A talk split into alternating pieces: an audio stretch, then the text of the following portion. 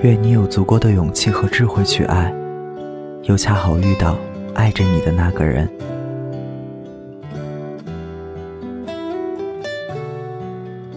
木西小姐从来不相信“诚知此恨人人有，贫贱夫妻百事哀”这句老话，所以她决定出嫁的时候，坚决的十头牛都拉不住。我依稀记得，他昂首挺胸的站在客厅，对着持反对意见的父母说：“他虽然现在什么都没有，我们会一起创造的，只要我们在一起，有没有钱都是幸福的时候。”信誓旦旦。满眼坚决的样子。结婚之后，他随着他一起来到了北京，跟他一起实现他的创业理想。他们一起找场子，一起写策划，商量方案到半夜，然后手牵着手去吃宵夜。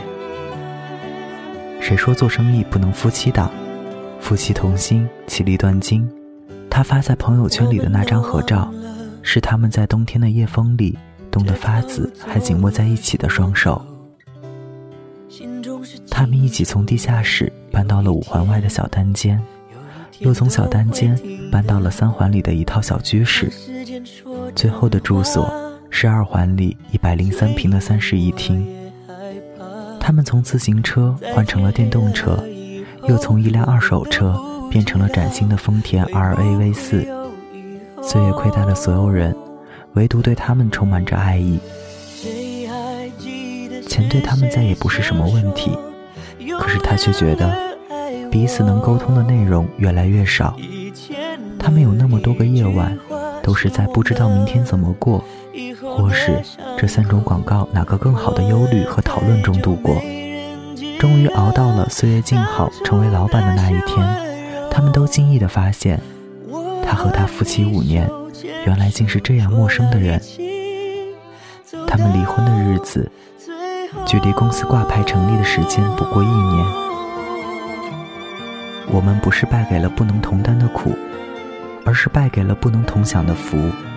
他说：“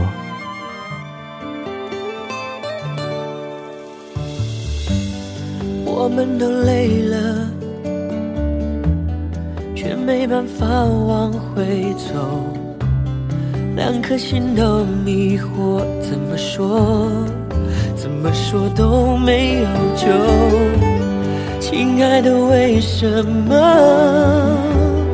也许你也不懂。两个相爱的人，等着对方先说想分开的理由。谁还记得爱情开始变化的时候？我和你的眼中看见了不同的天空，走得太远，终于走到分岔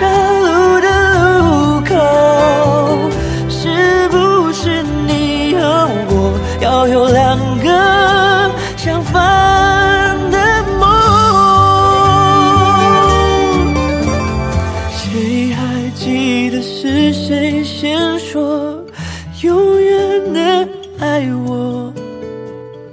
以前的一句话是我们以后的伤口过了太久没人记得。